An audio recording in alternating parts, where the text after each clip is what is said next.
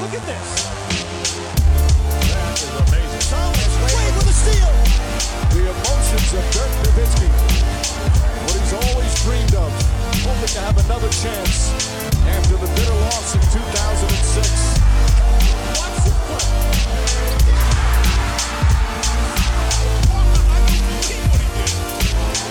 That is amazing. Hallo und willkommen zu Gutnext, dem deutschen Basketball-Podcast im Internet. Mein Name ist André Vogt und ich begrüße euch zur neuen Folge unseres kleinen, aber feinen Basketball. Heute mit dem Fragen-Podcast am Samstag und der kommt zu euch halb live aus einem Hotelzimmer in Los Angeles. Der zweite Gutnext-Trip läuft. Gestern angekommen hier boah, mit knapp zwei Stunden, ein bisschen länger, zweieinhalb Stunden Verspätung. Ähm, dann standen wir nochmal zwei Stunden in der Immigration. Das habe ich so ehrlich gesagt jetzt in, wann war ich das erste Mal in den USA 1990, auch noch nicht erlebt. Aber gut, so muss man dann den Tag nicht noch rumkriegen und irgendwie gucken, dass der Jetlag nicht zu sehr ballert. Von daher hat alles seine Vor- und Nachteile. Jedenfalls sind alle angekommen, sind da mit mir 31 Leute. Einige habe ich heute Morgen schon beim Frühstück wieder gesehen um sechs. Man ist ja relativ schnell wach. Und äh, ja, werde die Woche jetzt von hier berichten. Mal gucken, ob es da noch die eine oder andere Premium-Folge auch gibt. Ein paar Kollegen gibt es ja hier, mit denen man gerne sprechen kann. Das Ganze wird auf jeden Fall präsentiert von manscape.com. Und ich habe mir überlegt, fahre ich mal runter zu den Headquarters in San Diego sitzen die. Habe ich doch, doch wieder gegen entschieden. Ne? Drei Stunden hin, drei Stunden zurück. Das muss ja auch nicht sein. Die schicken mir ja auch jeden Monat mit die Liste, über das ich sprechen soll. Meistens halte ich mich da nicht dran. Ähm, aber es fällt mir relativ leicht, mich da nicht dran zu halten, weil ich die Produkte ja benutze. Auch jetzt wieder. Ne, ähm, hatte alles im Handgepäck, weil mittlerweile muss man ja aufpassen mit so Lithium-Ionen-Akkus, dass sie nicht ne, äh, mit in den Gepäckraum kommen.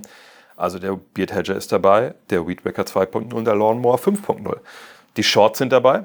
Ich muss auch sagen, gestern äh, die Shorts 2.0, das ist mittlerweile meine Go-To-Shorts, wenn es eben ja, darauf hinausläuft, dass ich mehrere Stunden irgendwo rumsitzen muss, wie gestern da im Flieger.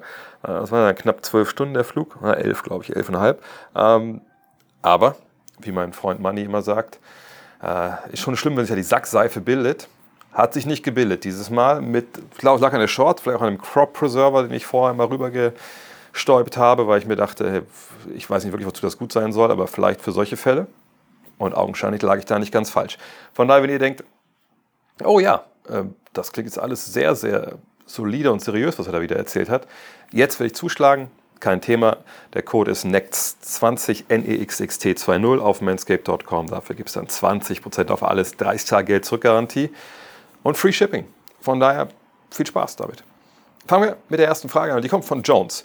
Und die passt wie die Faust aufs Auge. Als hätte er gewusst, dass ich gestern, als ich hier ins Hotelzimmer kam, reingestiegen bin, direkt mit Bulls gegen die Chicago Bulls. Denn das lief gestern hier auf ESPN. Das Schöne ist, wenn man an der Westküste ist, hat man ja quasi den ganzen Tag Basketball, wenn man will. Ne, je nachdem, welcher Wochentag es ist. Und meistens, ne, die Spiele sind dann 19.30 Uhr, immer Ortszeit. Das heißt, unter der Woche 16.30 Uhr, man ist ja drei Stunden dran, kann man anfangen, NBA zu gucken.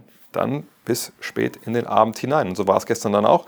Und Jones fragt, ich habe mir seit der Verpflichtung von Doc Rivers einige Bucks-Spiele angeschaut, da ich wirklich dachte, er würde Milwaukee in der regulären Saison stabilisieren und besser machen. Abgesehen davon, dass das noch nicht der Fall ist, sind mir zwei Dinge sehr aufgefallen. Erstens kann es sein, dass die Drop-Defense mit Brooke Lopez nicht mehr richtig funktioniert, was sicherlich daran liegt, dass der Ballhändler von Dame Lillard oder Malik Beasley verfolgt wird. Und zweitens ist mir aufgefallen, dass kein Spieler der Bucks abgesehen von Giannis und Dame zum Korb ziehen kann. Liege ich bei den Annahmen richtig oder ist es eher ein momentanes Problem?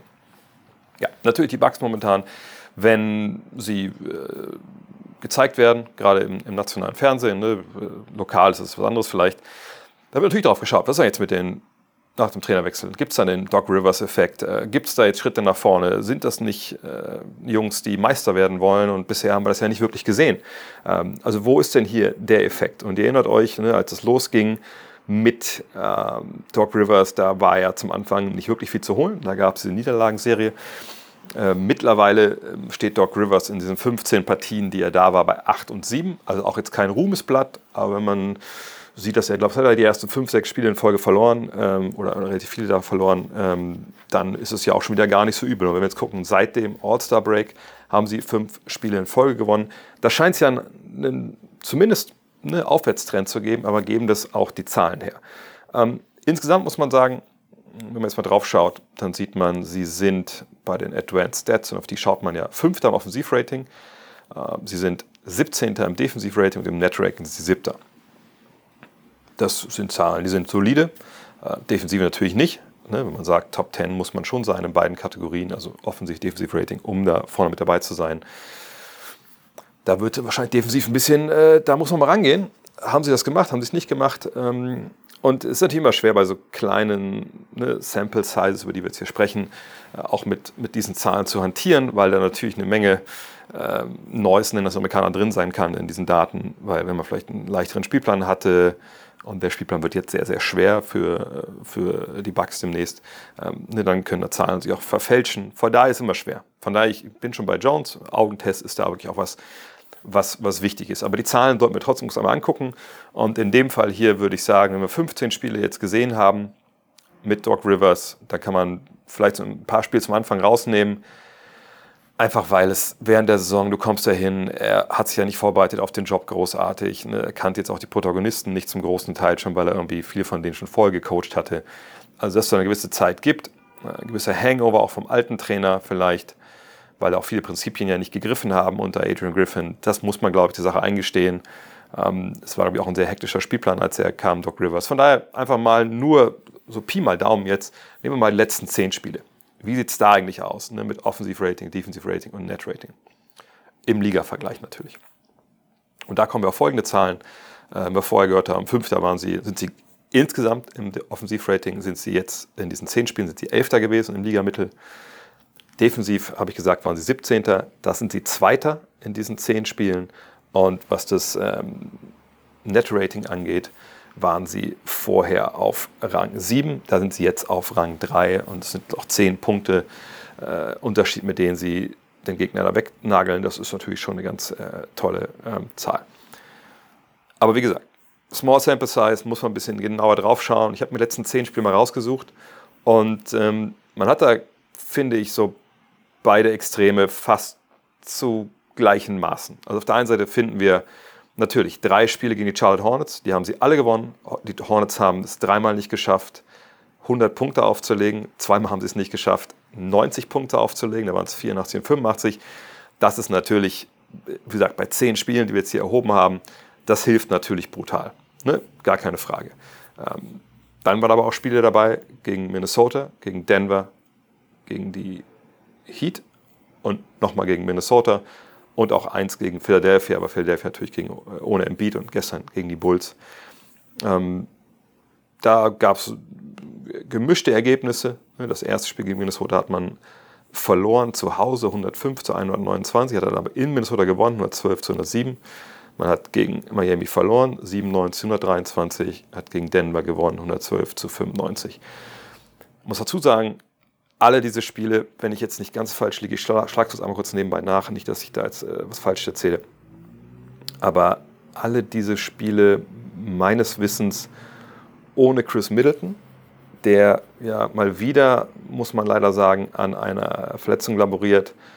Und äh, deshalb ist alles, was ich leider jetzt noch sage, ähm, natürlich so ein bisschen mit Vorsicht zu genießen, weil das war auch gestern ein Thema äh, hier bei ESPN, die das Spiel übertragen haben ne, dass da natürlich schon gesagt wurde, Mensch, also Middleton, na genau, die zehn Spiele waren nicht dabei, ähm, ziemlich genau diese zehn Spiele.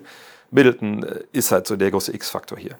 Denn wenn man Meister werden will, das ist ja dann im Endeffekt ne, das Ziel, dann braucht man natürlich einen Chris Middleton in der Form von vor drei, vier Jahren. Ob man den bekommt, ne, in den letzten zwei, drei Jahren war er ja nie wirklich auf dem Niveau, jedenfalls nicht über längere Zeit, das muss man abwarten. Aber die Frage jetzt zieht dann nicht in diese Richtung ab, sondern zieht darauf ab, sehen wir Verbesserungen, sehen wir Probleme äh, im Kader oder halt eben durch das Coaching von ähm, Doc Rivers. Macht ähm, Jein. Natürlich gibt es Szenen, wo man drauf guckt und denkt, oh Gott, oh Gott, das war jetzt aber nicht gut gespielt. Aber es gibt auch genug Szenen, wo man sagt, ah, okay, das sieht schon sehr danach aus, wie das früher halt lief. Ne, mit Patrick Beverly hat man natürlich auch jemanden, der jetzt eventuell, wenn er drauf ist, da hilft, einfach durch seine Intensität, ähm, dadurch, dass er äh, ja, den Leuten so ein bisschen im Hinterkopf ist, die an den Ball dribbeln. Das hilft natürlich, aber natürlich kannst du ihn auch nicht immer spielen lassen. Ähm, nur da würde ich hier dem, dem, Jones recht geben. Da sieht man manchmal Sachen, die nicht ganz stimmig sind. Allerdings würde ich es nicht immer reduzieren wollen auf eine Personalie, wenn wir über 5 gegen 5 reden, ne? Dass die Drop-Defense nicht funktioniert. Natürlich, es sind fünf Mann, die das da spielen müssen. Ne? Kommt nicht auf die Matchups an und, und, was der Gegner dann für, für eine Gefahr ausstrahlt, von, von welchen Positionen auf dem Feld. Äh, und wenn du natürlich dann gerade äh, auf der Eins, sag ich mal, oder am Ballhändler da äh, eine Schwäche hast, dann kann das sein, dass du genau da natürlich auch Probleme bekommst, ähm, wenn der Gegner das eben sehr, sehr ausnutzen kann. Auf der anderen Seite war das sicherlich jetzt gegen die Teams, wo sie gegen diese gespielt haben, zuletzt nicht, nicht immer der Fall. Ähm, und selbst wenn du eine so eine Schwachstelle da findest im Kader, würde ich schon sagen, dass äh, für meine Begriffe eine Drop-Defense, gerade wenn du mit Antetokounmpo und ich weiß es ja nicht immer mit Lopez zusammen auf dem Feld steht, aber ähm, gerade wenn Antetokounmpo und Lopez beide auf dem Feld sind, würde ich schon sagen, dass du dann ja eigentlich einen sehr, sehr großen Luxus hast, ist, dass du, ähm, selbst wenn äh, jetzt ähm, Kollege Lopez im Drop verteidigt, du hast ja mit Antetokounmpo jemanden, der äh, abseits des Balles dann sehr, sehr viel Raum gut machen kann, der so ein bisschen als Roamer, äh, also nicht also Roamer im Sinne von als Libero äh, agieren kann. Ähm, ne, das, das sollte dir eigentlich helfen. Aber ich denke, wie soll ich das sagen? Also wenn ihr selber Basketball gespielt habt, wisst ihr vielleicht, wenn man sich in einem System, sei es jetzt vorne oder hinten, wenn man sich da ein bisschen freier bewegen darf, sage ich mal in Anführungszeichen. Also wenn man das Vertrauen von einem Trainer hat und sagt, ey, ne, liest die Situation, eigentlich machen wir das und das und das und das, aber wenn du in der Situation denkst, keine Ahnung, zum Beispiel jetzt defensiv, wenn wir sagen, ähm, Antetokounmpo ist irgendwo abseits des Balles und er hat eigentlich ein gutes Gefühl, dass sein Verteidiger, äh, den er verteidigt, sein Mann, äh, was kein guter Dreierschütze ist oder wie, ne, einfach nur rumsteht die ganze Zeit, dass er sagt, hey, ich kann den ruhig mal verlassen, äh, wenn der Pass da rausgeht, bin ich rechtzeitig da ähm, ne, oder der trifft das eh nicht. Äh, oder ich habe ein gutes Gefühl, dass wenn ich den Winkel nehme, um da zu, auszuhelfen in einer gewissen Situation, dass der Pass daraus nicht möglich ist.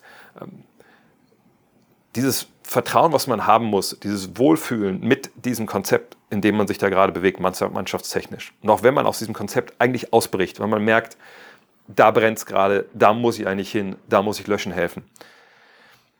Du brauchst eben ein ziemliches Vertrauen, nicht nur in die eigenen Fähigkeiten, ich denke, das hat Antetokounmpo, sondern einfach auch in dieses Konzept. Also das, wenn du das machst, ne, du darüber verschiebst, eventuell hinter dir trotzdem noch Hilfe da ist. Ähm, und du brauchst ein Vertrauen in die gesamte Geschichte. So.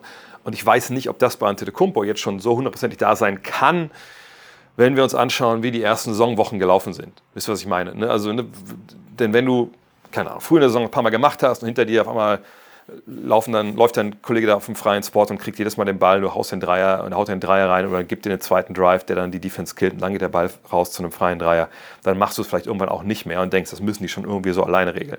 Ich sage nicht, dass daran alles hängt. Ich will nur illustrieren, dass es dann oft eben auch nicht nur die beiden sind, die im Pick and Roll äh, involviert sind, sondern das ist eben auch da. Ne? Es ist eben kein Tennis, das muss eben komplett als Fünfer, als Fünfer-Team im Endeffekt verteidigt werden oft.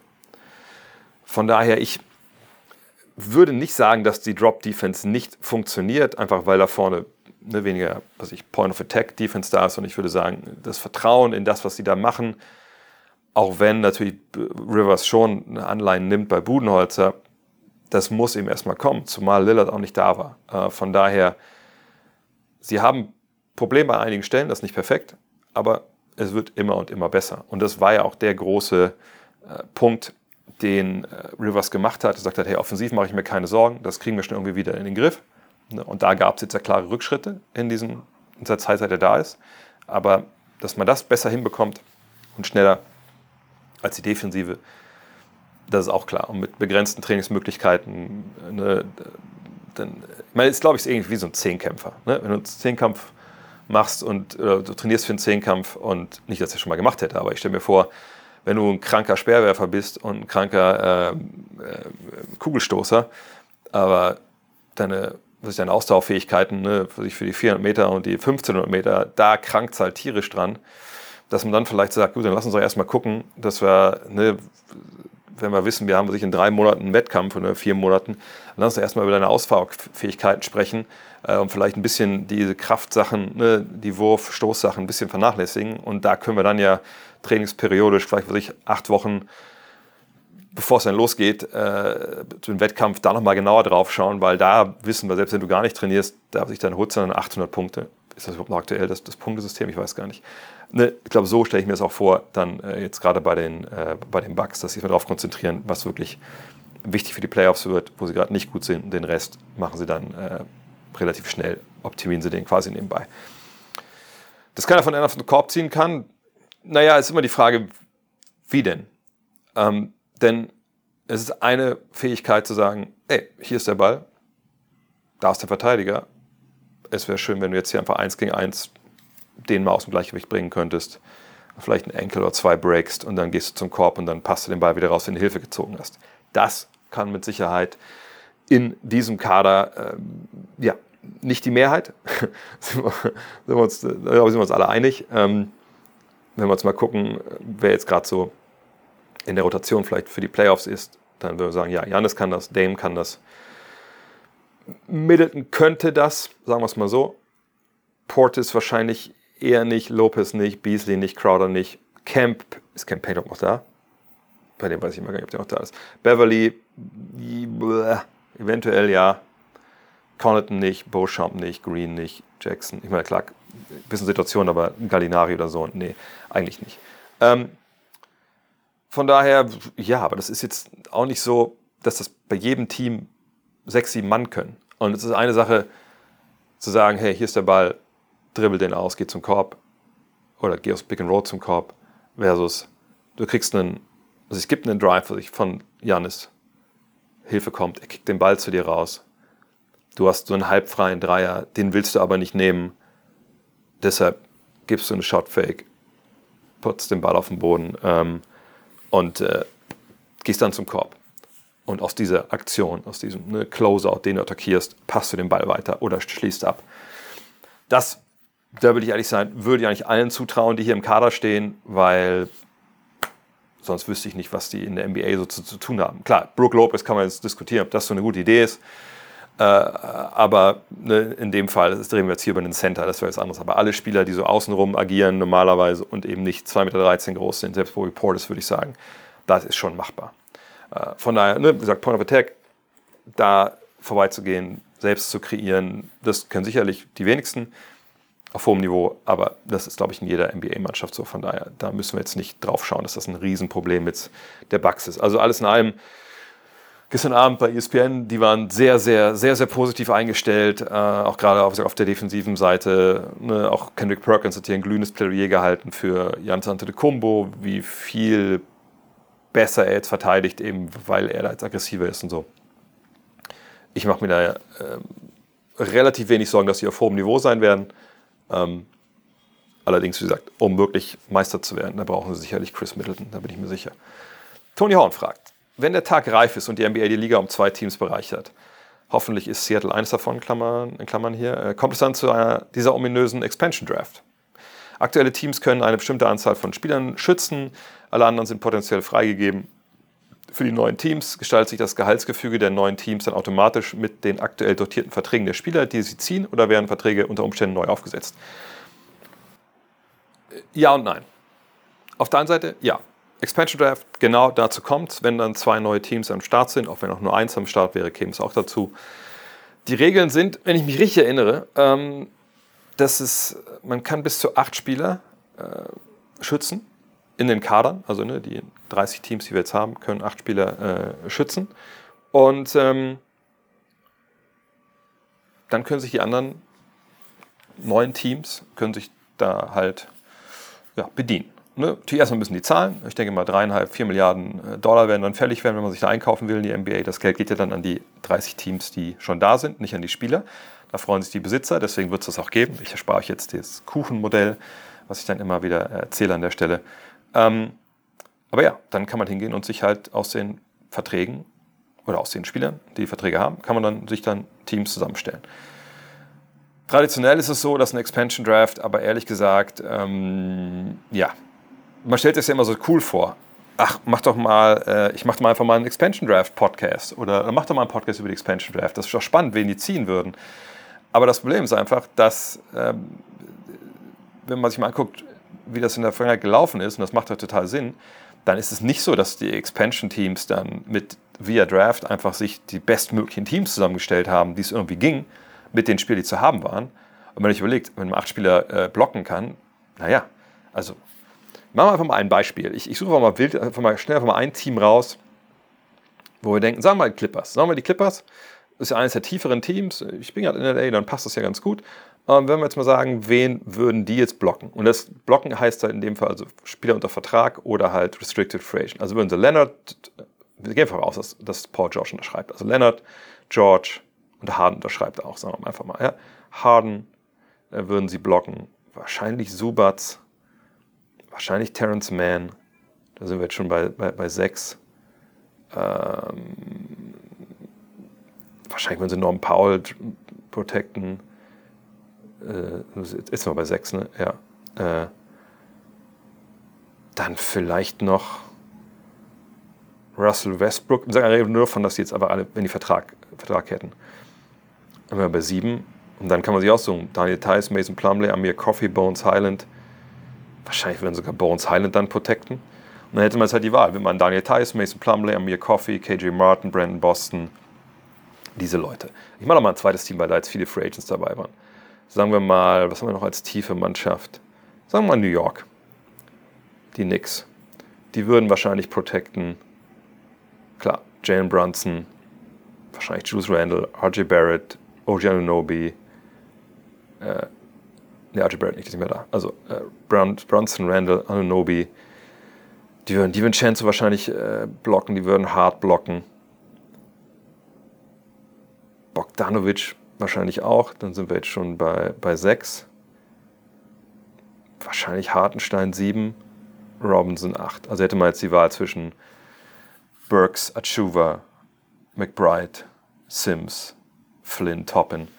Ne? Also ihr merkt schon, das ist dann, man ist dann relativ schnell auch, was so diese Expansion Draft angeht, bei Leuten, die in den Playoffs auch nicht mehr Basketball spielen würden. So. Ähm, sprich natürlich, wenn es da in der Expansion Draft es junge Spieler gibt, die irgendwie noch zu haben sind, einfach weil ein Team sie nicht schützen kann, vielleicht, perfekt. Ähm, wenn es Veteranen gibt, die hohe Verträge, aber man mal sagt, ja, die haben trotzdem einen gewissen Wert, den nehmen wir erstmal und gucken mal, was wir, was wir mit dem noch machen. Wenn wir den vielleicht selber nicht brauchen, vielleicht kann man den ja traden irgendwann. Das geht sicherlich auch. Aber eigentlich, wenn man reinguckt ähm, in der Vergangenheit, ich glaube, der einzige prominente Name, der in den letzten Jahren, dann, ich glaube in Charlotte damals in der Expansion Draft halt äh, gewechselt ist, ist Jared Wallace. Ähm, aber ansonsten ist einfach alles Leute von der Bank. So, und das eigentlich zieht man die unter der Prämisse, dass man sagt, okay, keine langfristigen Verträge, ähm, die sollen nicht länger unser Salary Cap belasten. Im Zweifel hoffentlich gute Leute, gute Profis, dass man irgendwie direkt eine gute Kultur etablieren kann. Aber am Ende des Tages ist es scheißegal. Wir brauchen ein paar Spieler, die irgendwie gerade auslaufen können. Aber Ziel ist eigentlich, über die Draft aufzubauen, eventuell Free Agents, je nachdem. Ähm, und man geht ja davon aus, dass es ein paar Jahre dauert. Aber das Ziel ist ganz klar über die Draft. So, also von daher ähm, nimmt man da halt junge Spieler, Spieler, deren Verträge nicht lange laufen oder die sehr billig sind. Und dann natürlich gehen die Verträge genauso da ein, wie sie vorher halt waren. Deswegen will man ja auch niemanden. Deswegen, es gab auf Vergangenheit, glaube ich, Beispiele, dass Spieler, die eigentlich relativ gut waren, aber krank überbezahlt, stellenweise, aber trotzdem dann nicht geschützt wurden, wenn ich mich richtig erinnere, weil da die, die Chance relativ gering war, dass die ähm, Teams die ziehen, weil sie einfach nicht langfristig einen Spieler binden wollten, der einen hohen Vertrag hatte und trotzdem vielleicht ganz gute Leistung gebracht hat, aber nicht gut genug, um das zu rechtfertigen. Bennis fragt, ich als Bulls-Fan frage mich schon ewig, wann wir endlich mal wieder eine gescheite Mannschaft haben, die auch mal eine Playoff-Serie gewinnen kann. Meinst du, was meinst du, wie man das schaffen kann? Levine traden ist ja schwer, aber irgendwie muss das doch möglich sein. Die einst beste Dynastie muss doch irgendwann mal, muss es irgendwann mal hinbekommen. Vielleicht erstmal dazu, dass es die Bulls die einst beste Dynastie, ich denke jetzt mal, du meinst damit der, der, also der, Liga-Historie wahrscheinlich irgendwie. Das waren sie sicherlich nicht. Die beste Dynastie war natürlich die Celtics der 60er. Ähm, die haben auch ein paar mehr Titel gewonnen. Ähm, aber ich weiß, wo du herkommst gedanklich. Die Nets, finde ich, sind das Team, wo man das am schwersten ähm, prognostizieren kann. Aber dahinter kommen eigentlich, ehrlich gesagt, schon direkt die Bulls. Denn der Ben Simmons der, der Nets, das ist natürlich in dem Fall Zach Levine, dem man den Vertrag gegeben hat, der eigentlich auch noch ne, eine ganze Weile läuft und der auch nach Simmons ja erst auf diesen Status kommt, ah ja, jetzt ist es ein auslaufender Deal, jetzt kann man den ja auch mal irgendwo vielleicht äh, aber abgeben und irgendwer holt sich den vielleicht, weil er sagt, komm, das ein Jahr bezahle ich den noch und, und dann kommt er entweder runter von den Büchern oder ich finde eine Abfindung mit dem oder irgendwas in der Richtung. An dem Punkt ist man ja einfach äh, mit Levine noch nicht wirklich, oder das dauert noch eine Weile, sagen wir es mal so, bis man da ist. Ähm, ansonsten ist es ja so, dass man durchaus dann äh, Spieler hat, deren Verträge jetzt nicht mehr so ewig laufen. Äh, wo man auch sagen kann, ja, äh, vielleicht äh, geht da ja bald auch was. Ähm, aber die Bulls, ich, also ich glaube, dass bei Chicago es zu diesem klassischen Fehler kam, eine Zach Levine wird Free Agent, was macht man jetzt? Verliert man ihn ohne Gegenwert oder gibt man ihm diesen Deal?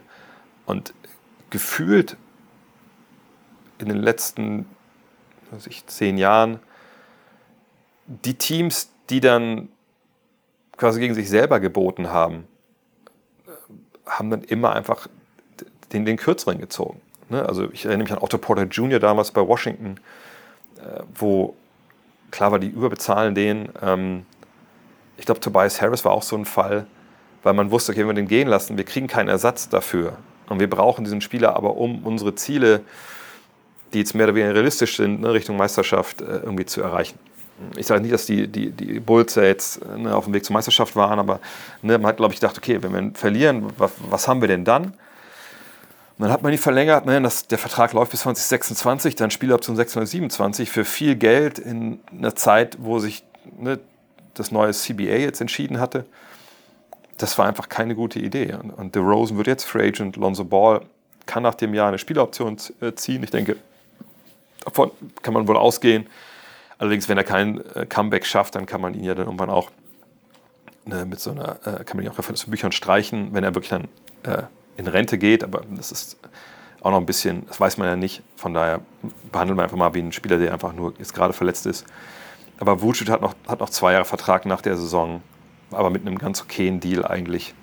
Und sonst ist aber eigentlich alles okay. Ne? Kobe White für 11, 12 und 13 Millionen, da kann ja keiner für meckern. Patrick Williams, mal gucken, was man jetzt macht, aber ich glaube nicht, dass der ein großes Angebot kriegt als Restricted Free Agent. Caruso hat wahrscheinlich sogar vielleicht sogar den besten Deal äh, unter den Veteranen, ne? knapp 10 Millionen nächstes Jahr, ist noch nicht mal ganz garantiert. Dusonmu hat nächstes Jahr noch 7 und dann 7,5 Millionen. Also eigentlich sieht es ja ganz gut aus. Nur du hast eben Levine als großen Klopfer und du weißt halt nicht, wo du hingehen willst. Ähm, denn natürlich könnte man sagen, gut, dann DeRozan ist Free Agent, den lassen wir dann gerne gehen oder wir signen und traden ihn, mein Gott. Ähm, Lonzo ist wahrscheinlich eh nicht mehr da. Vucevic für 20 Millionen, also den kriegen wir noch vermittelt, wenn wir unbedingt das wollen. Ähm, und Kobe White kann ja gerne hier bleiben und so ne, Teil der, der nächsten Truppe dann werden. Da gewinnen wir auch nicht viele Spiele mit, selbst wenn äh, Levine noch da ist. Aber pff, also will man über die Draft dann aufbauen? Wahrscheinlich ist das der einzige Weg. Also mir fällt eigentlich nichts anderes ein, wo man jetzt sagen könnte, na komm, ich mach den Trade, den Trade und dann bist du wieder irgendwie im Geschäft. Ähm, ich würde sagen, wirklich im Sommer versuchen oder hoffen, dass es irgendwo ein Team gibt, das sich Levine insofern schönredet, dass sie sagen, 43 Millionen, 46 Millionen, dann eventuell 50 Millionen, 627. Bei ihm kann man davon ausgehen, dass er dann ja nochmal Vertrag unterschreiben will, vielleicht einen neuen, der mehr Geld wert ist als das. Vielleicht nimmt er die Option dann nicht, obwohl ich es mir eigentlich nicht vorstellen kann. 50 Millionen. Also ich, mal sehen, keine Ahnung. Aber jedenfalls, irgendwer muss ich den schön reden und sagen, ja, das Geld ist ja nicht weg, hat ja nur jemand anders. Ähm, in dem Fall als Zach Levine. Äh, aber ansonsten, Draft, ja, draften schlecht werden, draften, äh, Rosen gehen lassen. Aber sonst habe ich dir ehrlich gesagt keine Idee. Und mir fällt es einfach schon wahnsinnig schwer zu sagen, dass irgendwer diese 45 Millionen Zach Levine bezahlt, wo er mit Sicherheit nicht der zweitbeste Spieler eines Meisterschaftsteams sein kann. Ähm, und ja, ich weiß gar nicht, was ich dazu noch sagen soll. Ich habe mir über Zach Levine so oft gesprochen. Ich, ich finde ihn eigentlich ja auch okay als Spieler, aber das, für das Geld in diesem, diesem Umfeld, wo wir jetzt leben. Ich, ich glaube einfach, dass man da vielleicht wirklich noch, auch weil er verletzt ist, er spielt jetzt ja auch kein Basketball. Ne? Also Teams, die ihn vielleicht im Sommer interessant finden, sehen ihn ja auch nicht. Wahrscheinlich muss man da noch ein, zwei Jahre mit klarkommen irgendwie, so bitter das klingt. Also Chicago hat sich da wirklich in eine ziemliche Sackgasse manövriert, finde ich. King Klose fragt, bei den Suns werden unter anderem zwei Dinge bemängelt, Defense und die Bank. Dabei haben die Suns eine Top-10-Defensive und viele fähige Rollenspieler. Wenn man mit den Big Three plus Royce O'Neal und Yusuf Nurkic startet, kommen von der Bank Grayson Allen, Eric Gordon, Bol Bol und Okogi. Und in der letzten Reihe sind dann noch Thaddeus Young, Roddy, Eubanks und Lee. Äh, klingt doch nach einer guten 8er, 9er Rotation für die Playoffs, sofern alle fit sind. Gut, das ist ja immer die Voraussetzung, wenn wir die tiefste Mannschaft der Welt haben. Wenn alle verletzt sind, dann ist sie auch nicht tief. Ähm, und ja, ich meine, auf den ersten Blick hat er natürlich vollkommen recht. Du hast Durant, Booker und Beal. Ob die alle zusammen fit sind, da ist ja Beal der limitierende Faktor. Ähm, aber gehen wir davon aus, dass es soweit ist. Dann hast du da natürlich einen, einen tollen Kern, das haben wir von Anfang an gesagt. Ähm, und dann kommen eben Allen, Gordon, Nukic, wie eben schon aufgezählt. Ähm, momentan stellt sich so dar, dass sie äh, im Offensivrating 10. sind im Defensivrating 13. Ähm, und sie haben Netrating von plus 3,1, also sind sie 11. Wie gesagt, viel davon äh, nicht unbedingt, ähm, soll ich das sagen, äh, in, mit voller Kapelle, ne, weil Biel halt nur 30 Spiele absolviert hat. Aber ihr könnt ja mal gucken, einfach mal die letzten 15 Spiele, vielleicht in dem Fall bei mb.com kann man immer ja schön schauen, wo rangieren sie eigentlich da. Und die letzten 15 Spiele sind sie 10. im Angriff, also das deckt sich mit dem, was wir momentan halt sehen. Defensiv sind sie auf Rang 12, also auch ungefähr okay. Und Net-Rating sind sie dann Achter. Also vergleich mal, letzten 15 Spielen äh, sind sie dann nur knapp hinter, hinter Milwaukee. Ich finde auch, dass der Vergleich mit Milwaukee gar nicht so sehr hinkt. Nicht, weil die jetzt einen neuen Trainer hätten oder so, sondern weil ich glaube, dass das eben eine Mannschaft ist, die sich ganz ähnlich wie Milwaukee nicht so wirklich einspielen konnte dieses Jahr. Ich meine, 30 Spiele ist schon mal, wenn man zurück mal auf die Nets blickt zum Beispiel, eine, eine, Menge. So oft standen die drei damals, Harden, Durant und Irving, da nicht zusammen auf dem Feld in einer Saison, glaube ich. Aber ähm, ja, aber immer wieder rein und raus ist natürlich nicht so easy. Sie haben keinen richtigen Point Guard. Dann, äh, ne, wenn sie mit der Big Three spielen, plus äh, O'Neal und, und, und Nurkic. Von daher defensiv, also ich denke, die, die Haupt, also wie soll ich sagen, die Hauptmotivation, defensiv zu kritisieren von, von Phoenix, Ne, ich will jetzt nicht tief, so, so, tief in die Zahlen einsteigen. Ne, da müsste man jetzt wahrscheinlich einen ganzen Podcast ja darüber machen, wie verteidigen sie in the Clutch, verteidigen sie mit dem Line-Up, den Line-Up, den Line-Up. Aber ähm, alles in allem kann ich mir vorstellen, dass der Haupt, das Hauptkriterium für Kritik äh, daher rührt, dass man sagt, naja, äh, in den Playoffs ist es halt ein anderer Sport äh, zu großen Teil. Ähm, da muss man mal schauen, äh, inwiefern sie dann auch Playoff-Defense äh, da auf die Reihe kriegen mit dieser Truppe. Denn Grayson Allen, Eric Gordon, Bull Bull und Okogi von der Bank. Ich meine, gut, dann sagen wir mal, das sind jetzt also, also, die haben eine Top 5 äh, und dann kommen die. Also keinen von denen würde ich jetzt sagen wollen, oh, weiß ich nicht, also defensiv, die, die machen es mir dann so. Ne? Ähm, und von mit Young, Roddy Eubanks, Lead möchte ich gar nicht anfangen in dem Fall. Ähm, also da, glaube ich, guckt man jetzt eher drauf. Wie, wie, sieht das denn aus, wenn der Gegner wirklich bei dir jeden, jeden Abend, wenn ihr spielt, den Finger in die Wunde legen kann? Da habe ich schon meine Probleme. Äh, dann, gerade wenn diese, diese mal, die tiefere Bank, was tiefe Bank angeht, ich glaube, die in den Playoffs zu bringen, pff, das wird halt schwer, weil die offensiv aber auch dann ziemliche, ziemliche Einschränkungen haben.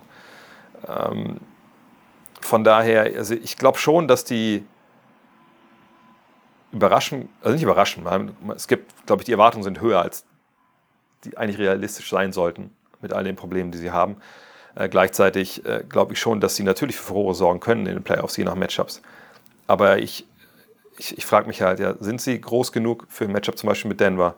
Äh, wie viele, wie viele, letztes Jahr war ja auch so, wie viele Sprungwürfe müssen die eigentlich treffen, äh, um so ein bisschen dieses, diesen Mangel an, an Scoring, so sehe ich es zumindest, dann auf die Playoffs projiziert, äh, Scoring in der Zone äh, hinzubekommen. Ähm, können sie, es hart auf hart kommt, wirklich dann auch die, die Superstars stoppen. Da, da, bin ich sehr gespannt. Ähm, aber wenn wir davon ausgehen, dass wir sagen, wir haben die, die fünf und dann Allen und Gordon, dann wissen wir jetzt offensiv, was da eine Menge, Menge gegeben ist.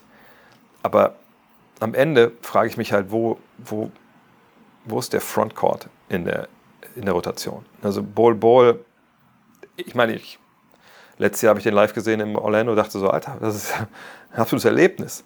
Aber selbst der kommt jetzt ja nicht andauernd, ist ja nicht klarer Teil der Rotation. Also der ist immer wieder auch rein und rausgekommen. Äh, ne?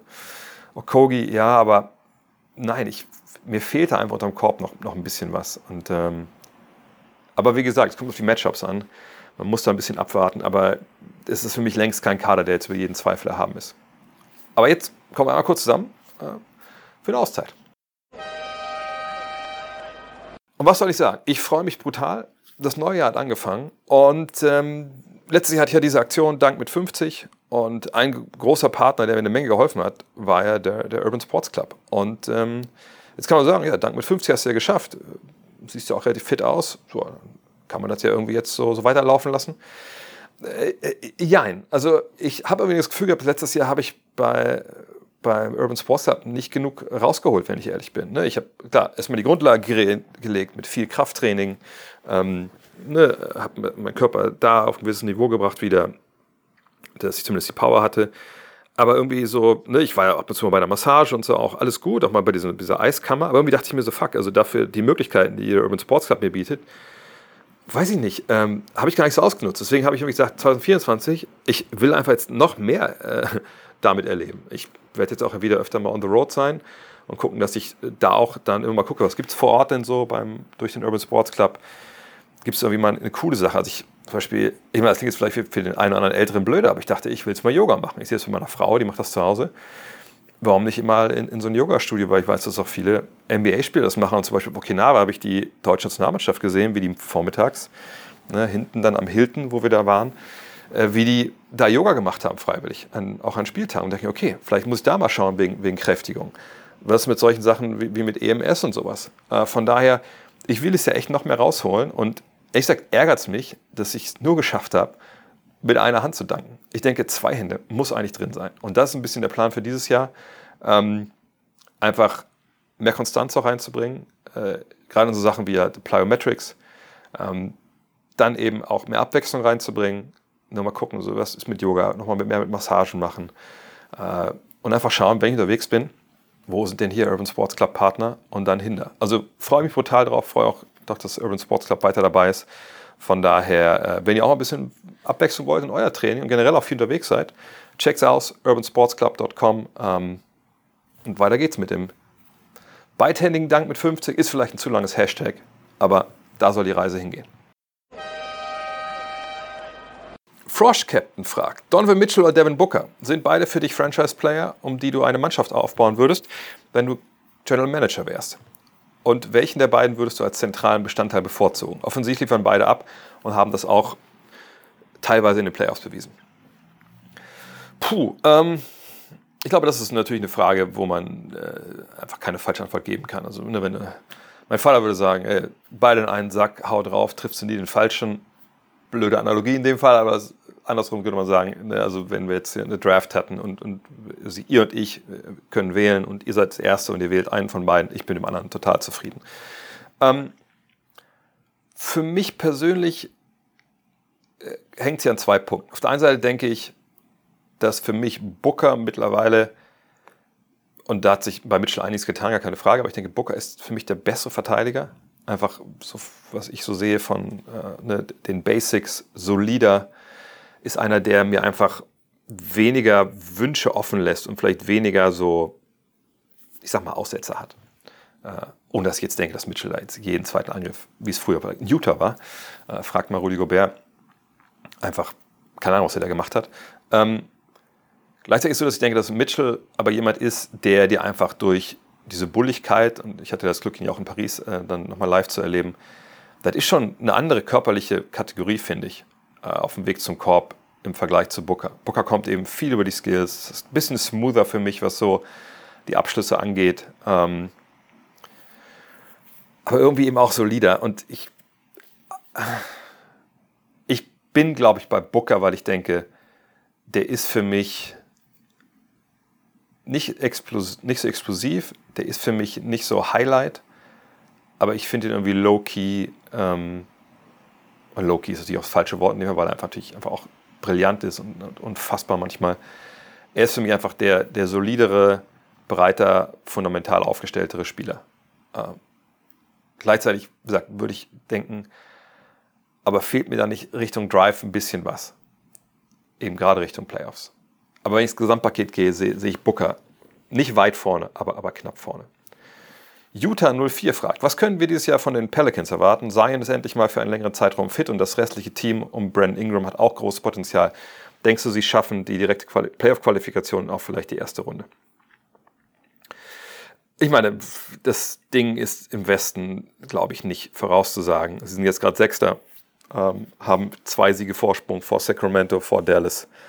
Ähm, naja, also das ist natürlich zum Vorsprung. Ich weiß nicht, wie der, wie der Tiebreaker ist. Sind auch nur äh, ein Spiel, ein halbes Spiel hinter, hinter Phoenix. Sie können es auf jeden Fall schaffen. Und es ist eine Mannschaft, die unterbewertet wird, glaube ich, weil A, sie aus New Orleans kommen, B, weil sie da in diesem Pult drin stecken und vielleicht auch zuletzt nicht unbedingt, äh, ne, also die letzten Jahre meine ich, da als großartig überzeugt hätten. Ähm, aber mit Seilen, mit Ingram, mit McCallum, mit Valanciunas, dann mit, mit Murphy und Jones auf dem Flügel. Jordan Hawkins spielt natürlich eine tolle Rookie-Saison. Äh, haben sie, und Alvarado natürlich dann ne, sowieso, ähm, haben sie eine, eine coole Truppe. Dann haben sie Leute wie, wie Dyson Daniels und, und Najee Marshall, die so aus der, aus der zweiten Reihe kommen, äh, ne, Larry Nance.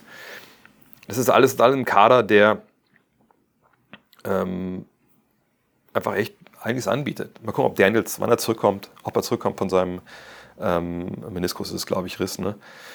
Aber natürlich geht es vor allem um Williamson, Ingram und McCallum. Und ich glaube schon, dass sie je nach Matchups, das muss ich immer dazu sagen, einiges erreichen können. Defensiv sind sie Top 10, offensiv sind sie, sind sie 13. Ähm, weil ich glaube, sie haben, es ist so ein, so ein weirdes Team und, und Williams macht sie eben zu einem, zu einem sehr, sehr weirden Kader im Endeffekt, weil er natürlich jemand ist, der, wenn er hundertprozentig ne, auf, äh, auf Niveau ist, da muss man immer abwarten, was immer so ist, aber dieses Jahr war er ja sehr, sehr solide. Ne? Klar, sein Dreier trifft er nicht, aber den nimmt er auch nicht, von daher, das wissen wir alle. Ähm, aber dadurch, dass er immer wieder auch auf Point Zion schalten kann, dadurch, dass er natürlich einfach körperlich so ein unfassbares Brett ist, das kann halt viel, viel ändern. Äh, Ingram ist jemand, der natürlich ähm, wie oldschool ist. Gestern hat er diesen Dank da gehabt, da übers, der sich gegen das Brett vorgelegt hat. Also auch ein gewisses Selbstvertrauen natürlich mitbringt für, für solche Momente. McCallum ist ein äh, sehr, sehr stabilisierendes Element, der seinen Dreier natürlich auch wahnsinnig gut trifft. Ähm, du hast auf dem Flügel eben Jones und, und Murphy, die, die einfach äh, 3D dir vom Allerfeinsten mitbringen. Valanciunas ist so der Oldschool Big Man, der da auch mal, mal einen wegnageln kann.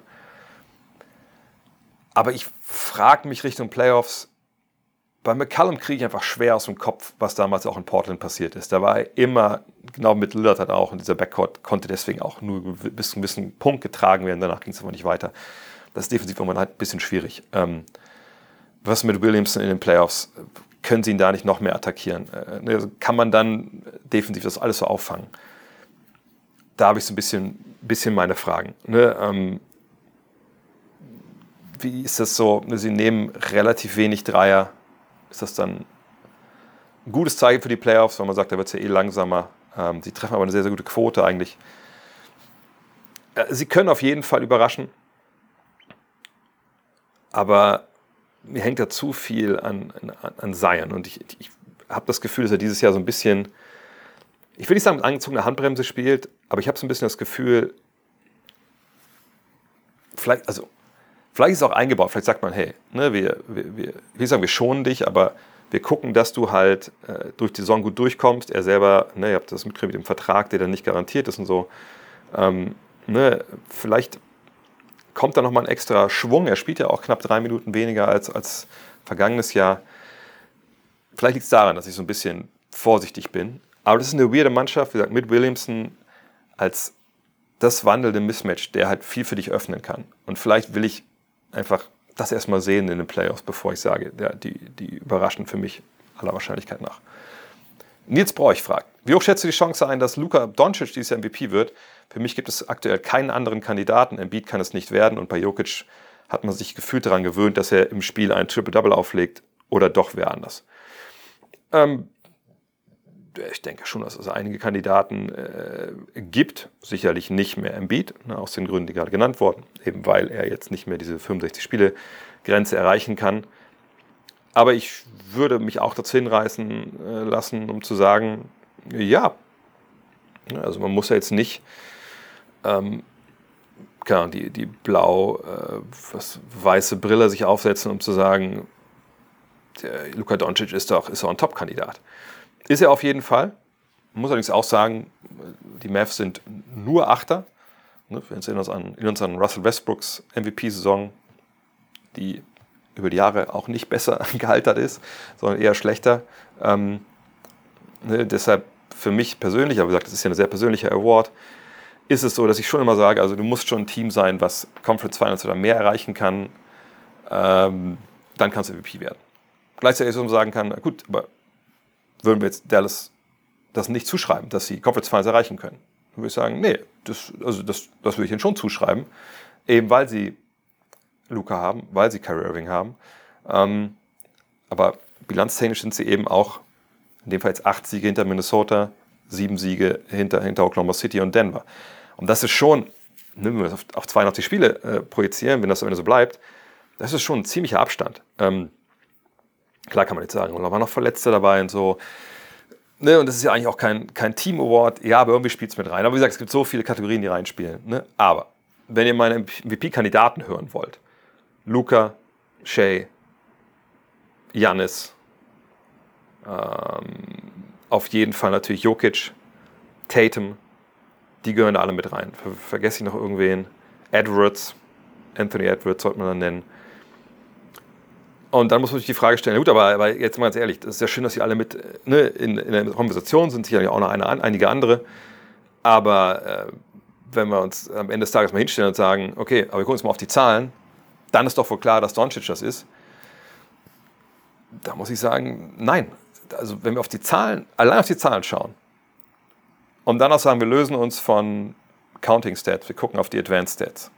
Und wir, auch die erzählen nicht die ganze Wahrheit. Nur, wie gesagt, wenn es darum geht, Luca, der nagelt ja alles weg mit den Zahlen, dann ist ja wohl klar, dass der das wird.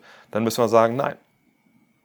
Da gibt es einen anderen Namen, der dann leider Gottes mal wieder ziemlich weit vorne wegläuft. Ähm, und zwar ist es so, also wie gesagt, ich, lese mal ein paar Zahlen vor, könnt euch selber entscheiden, welche ihr dann da geil findet. Play Efficiency Rating. Erstes Embiid, der ist raus mit 34,4, dann Jokic 31,3, zweiter Shea Gilgis Alexander, dritter, 30,6. Jans Antetokounmpo 30,1. Dann kommt Luka Doncic, 28,9. Dann kommt Anthony Davis, 25,8. Ein ziemlich großer Abstand. Winshares. Ich sage einfach mal so. SGA erster, 12,5. Jokic zweiter, 12,4. Janis dritter, 11,0. Doncic 9,2. Box plus minus, wenn ihr das hören wollt. Jokic 14, Embiid 11,8, Doncic 10,2, Shea 10. Janis 9. Warp. Jokic 8, SGA 6,1, Doncic 6,0, Antetokounmpo 5,8. Sagt alles verschiedene Metriken, verschiedene, äh, verschiedene ja, Formeln bemühen. Und immer eigentlich die gleichen Namen mehr oder weniger, aber man sieht halt schon, Jokic ist da überall. Also weit vorne und dann bei vielen einfach auch vorne und auch vorne mit einem ziemlichen Abstand. Von daher, wenn Leute sich an irgendwas gewöhnt haben, ja, dann ist das natürlich auch für die jeweiligen Leute schön oder unschön, je nachdem, wie man das jetzt bewerten will. Ähm, aber das hat dann nichts damit zu tun, wenn man jetzt mal ne, objektiv drauf schaut, wer da jetzt MVP werden kann. Und ich sage nicht, dass Jokic MVP wird. Ich würde schon sagen, heute, Stand heute wäre er mein Favorit, ähm, weil ich kein Argument gegen ihn finde. Ähm, aber wie gesagt, das müssen die Wahlberechtigten entscheiden. Aber dass man jetzt sagt, Jokic, äh, Doncic ist der einzige Kandidat? Nein.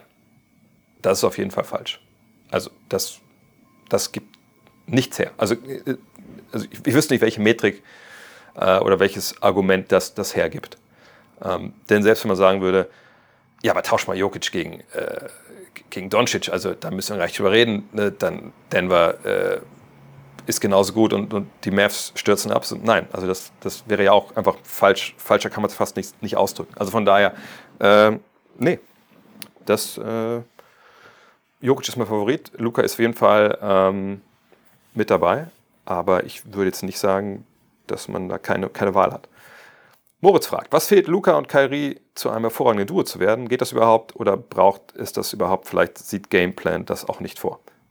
Sie sind ja ein überragendes Duo. Ich wüsste jetzt nicht, wie man sagen könnte, dass das kein überragendes Duo ist. Ich meine, ich kriege immer wieder ein bisschen äh, Backlash von, von Mavs-Fans, wenn ich sage, ich habe schon meine Fragen, ob die beiden sich nicht so ähnlich sind in den Playoffs, weil sie sagen, hey, guck dir mal die Zahlen von denen an, das Pick and Roll ist nicht zu stoppen. Zach Lowe sagt auch jedes Mal on, on air hier bei ESPN, uh, good, uh, good luck, ne, stopping them. Ja, ne, das stimmt ja auch alles. Ähm, das habe ich auch nie in Abrede gestellt. Ich frage mich halt nur, ob das dann in den Playoffs einfach, ob das alles variabel genug ist, was sie da machen. Ne, ähm, natürlich, es ist ist auf drei Säulen aufgebaut, was die äh, Mavs offensiv machen. Luca mit all dem, was Luca macht, egal wer mit ihm auf dem Feld steht, ob es jetzt Slowenien ist oder Real Madrid äh, oder die Mavericks, ne, er macht sein Ding, er hat seine Qualitäten. Wenn ihr noch The Zone habt, guckt euch The Zone, äh, Decoded-Annahme, das haben wir ja besprochen, Freddy Harder und ich. Das gilt natürlich immer noch und wahrscheinlich noch ein bisschen mehr, einfach weil er jetzt mittlerweile noch besser geworden ist. Ähm, mit Irving, selbst wenn Doncic auf die Bank geht, hat man jemanden, der übernehmen kann, Walking Bucket, ne, findet seine Kollegen, trifft seinen Dreier, ist wahrscheinlich Ballhandling und so kreativ, abschlussmäßig. Je nachdem, wo ihr da steht, ob ihr jetzt vielleicht äh, Steph Curry vor ihm habt oder nicht.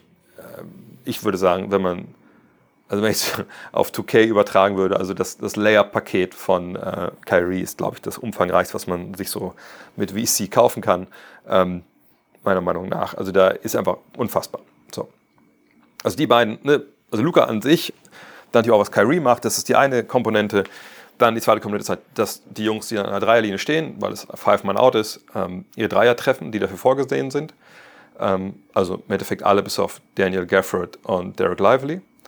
Und das ist die dritte Komponente im Angriff, dass die zum Korb gehen, abrollen, äh, Lobs fangen können, äh, eine vertikale, äh, eine vertikalen Vertical Gravity äh, halt ausüben etc.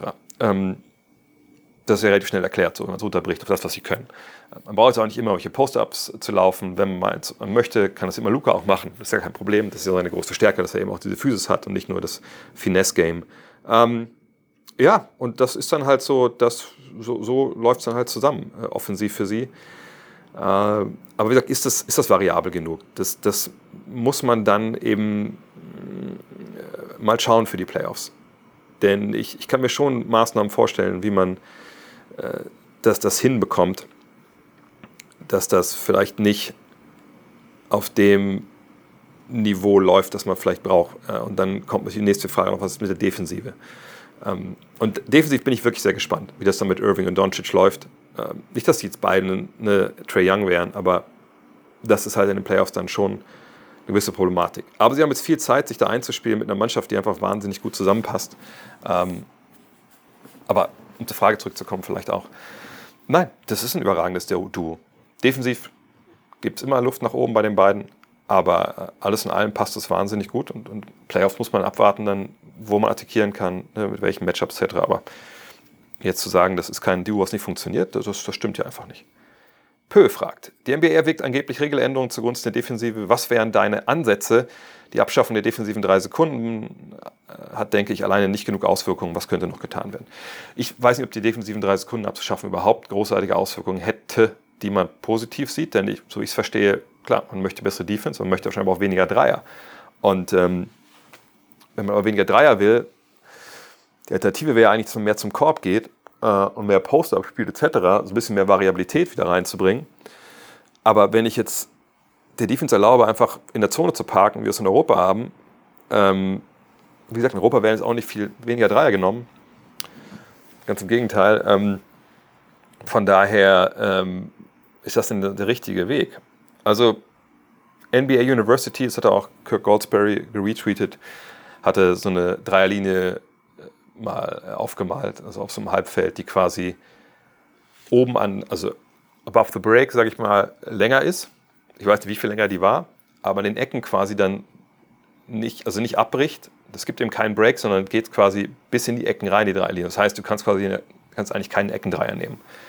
Das habe ich auch schon öfter mal hier äh, thematisiert nach dem Motto, was wäre denn ohne Eckendreier? Das ist quasi die Dreierlinie, wie sie jetzt läuft, bis zum Break, dass man da dann quasi, weiß nicht, die Linie quasi in 90 Grad dann zur Außenlinie laufen lässt und dass man quasi gar keine Dreierlinie in der Ecke hat. Sowas fände ich vielleicht gar nicht so unspannend.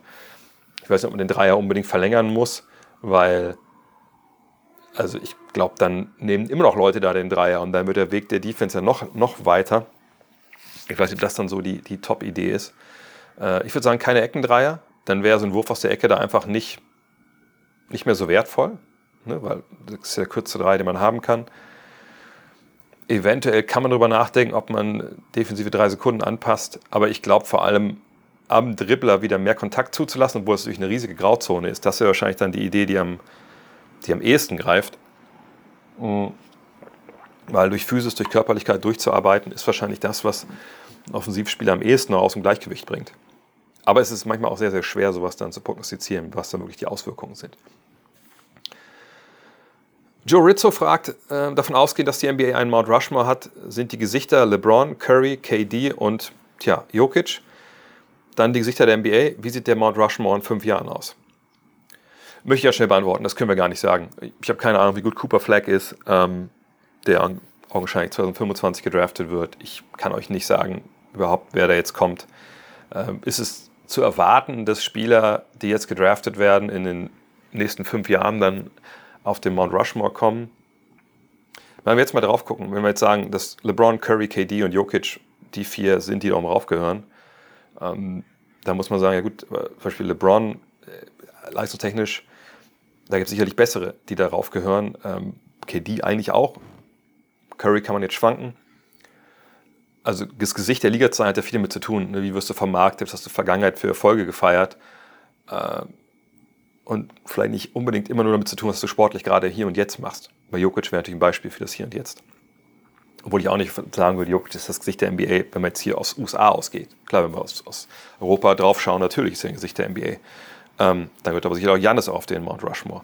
Ähm, von daher, ähm, in fünf Jahren, ich würde mich nur zehn reißen lassen, dass ich sage, ja, dann wird Wemby drauf sein und Edwards, Anthony Edwards. Ansonsten, keine Ahnung, ehrlich gesagt. King Klose fragt, bei den Cavs lief es ja ohne Mobley und Garland sehr gut. Ähm, Mobley und Jefferson, wahrscheinlich Allen, ne? Äh, sind keine gute Kombination. Offensiv könnten sich die Cavs nicht ziemlich krass aufstellen, wenn sie Mobley plus Picks und, oder Garland plus Picks traden würden. Ich denke an Spieler wie Mark Cannon, Bridges, Murray oder Rollenspieler wie Caruso oder Cam Johnson. Speziell Brooklyn dürfte offen sein für Gespräche.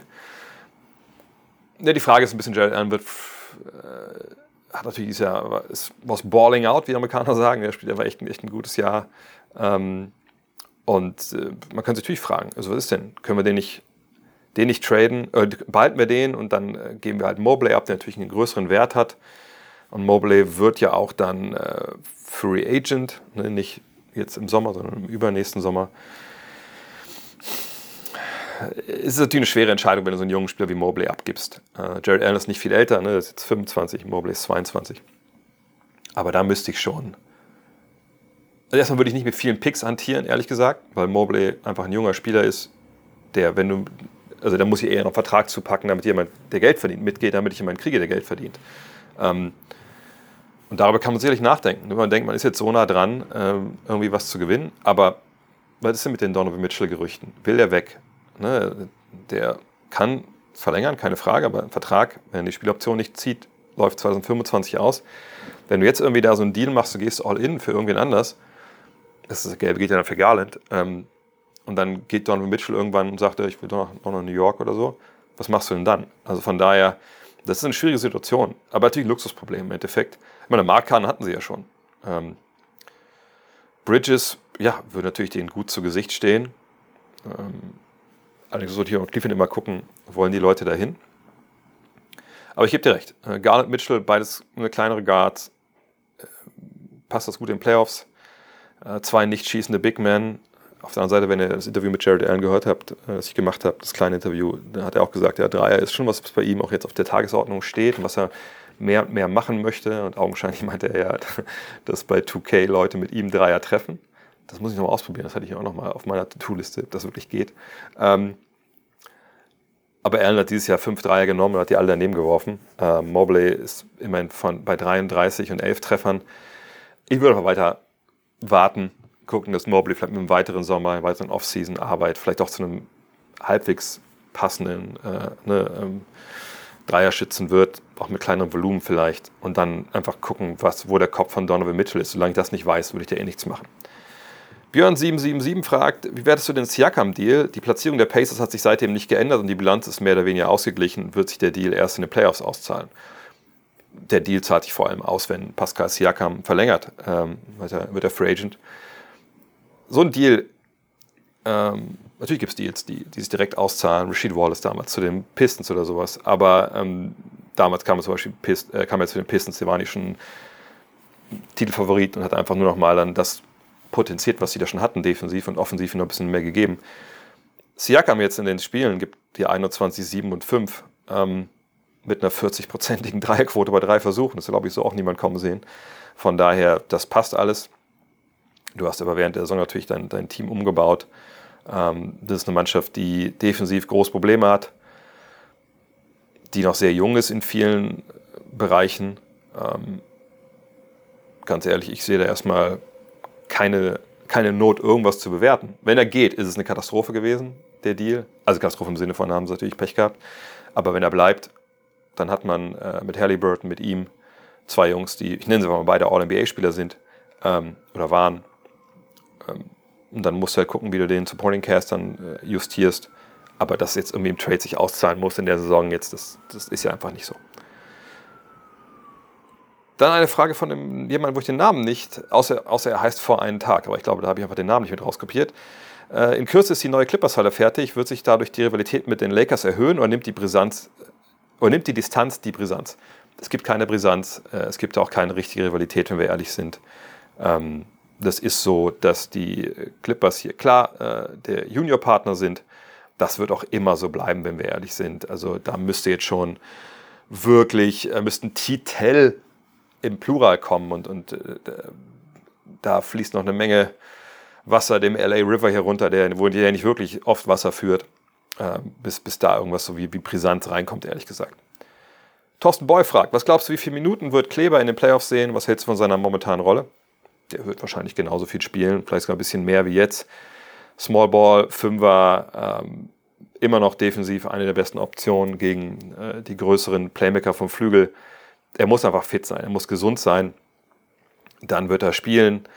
Ähm, bei ihm ist es ja dieses Jahr so, dass durch die Verletzung einfach äh, auch keine Konstanz reinkam, früh in der Saison.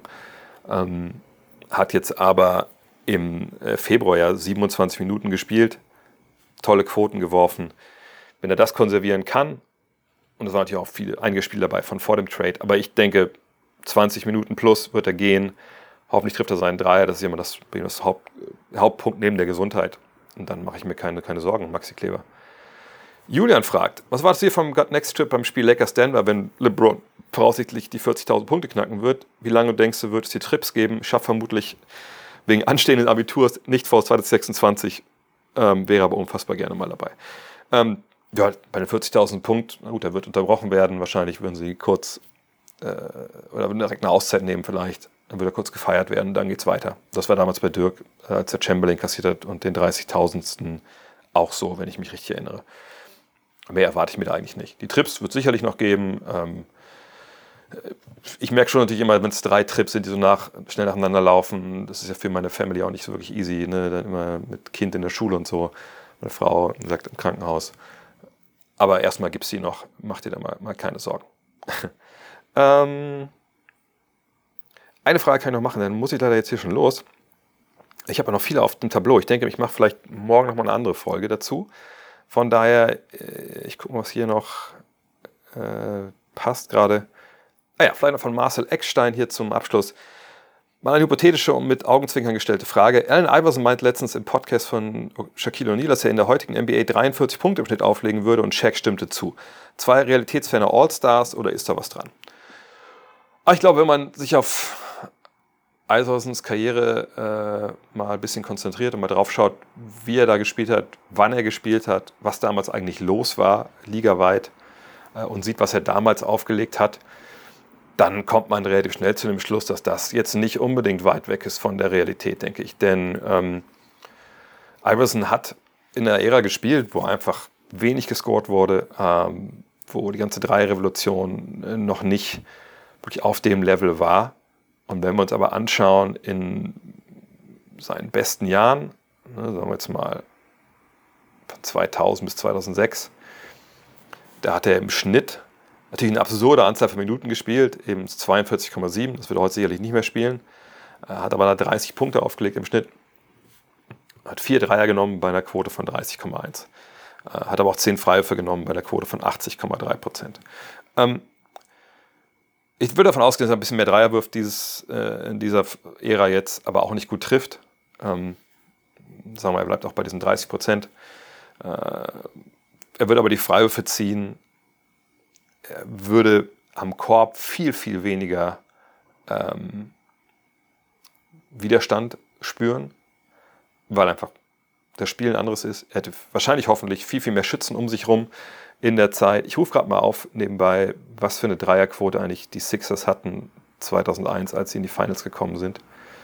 Ähm, ah ja, Dreierquote der Sixers war 32,6 Prozent, das war Rang 26 in dieser Zeit. Und äh, jetzt solltet ihr vielleicht euch irgendwo hinsetzen äh, und festhalten. 2000, 2001 haben die Sixers die 28 meisten Dreier nur genommen in der Liga. Und das waren 9,8. Nicht pro Viertel, sondern pro Spiel.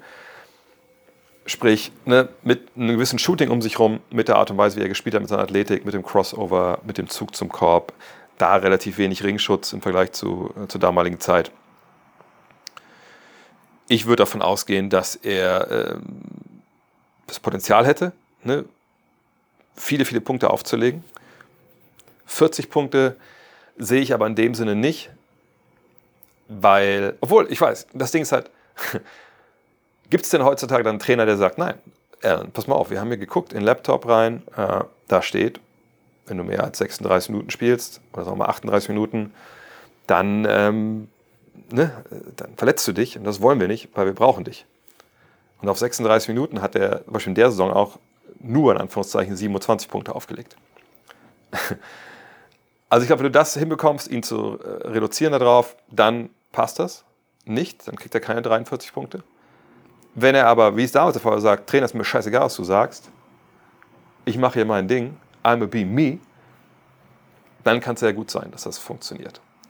Aber ich glaube, in der Realität würde, obwohl, es wäre fasziniert. Ich weiß wirklich, aber einerseits sage ich mir, ja, in der Realität, heutzutage würde er nie im Leben so lange spielen. Der würde nie im Leben irgendwie an die 40 Minuten rankommen. Auf der anderen Seite war es eben fucking Allen Iverson, dem alles scheißegal war, was Leute ihm gesagt haben. Ha, jetzt, wo du sagst, Marcel, würde ich das wahrscheinlich, wahrscheinlich gerne sehen. Aber nein, ich würde sagen, in der Realität denke ich nicht, dass er da rankommen würde. Playoffs wären dann vielleicht noch eine andere Geschichte. Da könnte ich mir das vielleicht sogar schon so vorstellen. Einfach weil er so einen, einen Scoring-Punch hatte, und jetzt natürlich mit drei Schützen an seiner Seite auch ihm das riskanter wäre. Auf der anderen Seite würde man ihn nicht zwingen, rauszupassen. Faszinierend. Also ich glaube, mit 43 ist er da ein bisschen übers Ziel hinausgeschossen. Aber er könnte auf jeden Fall auf einem Niveau scoren, was 35, glaube ich, wäre eine gute Zahl. Da, da würde ich von ausgehen. So, ich muss da jetzt los, weil ich den Mietwagen abholen muss. Äh, von daher, ja, ich denke mal, ich mache morgen einen zweiten Teil. Äh, von daher, könnt ihr euch vielleicht freuen, wenn euch sowas freut. Bis dahin, haut rein.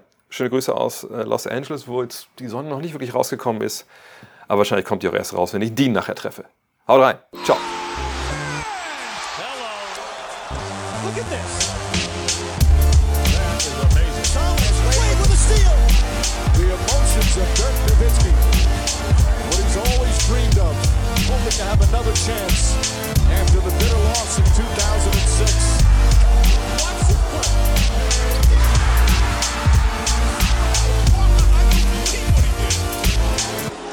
Is amazing.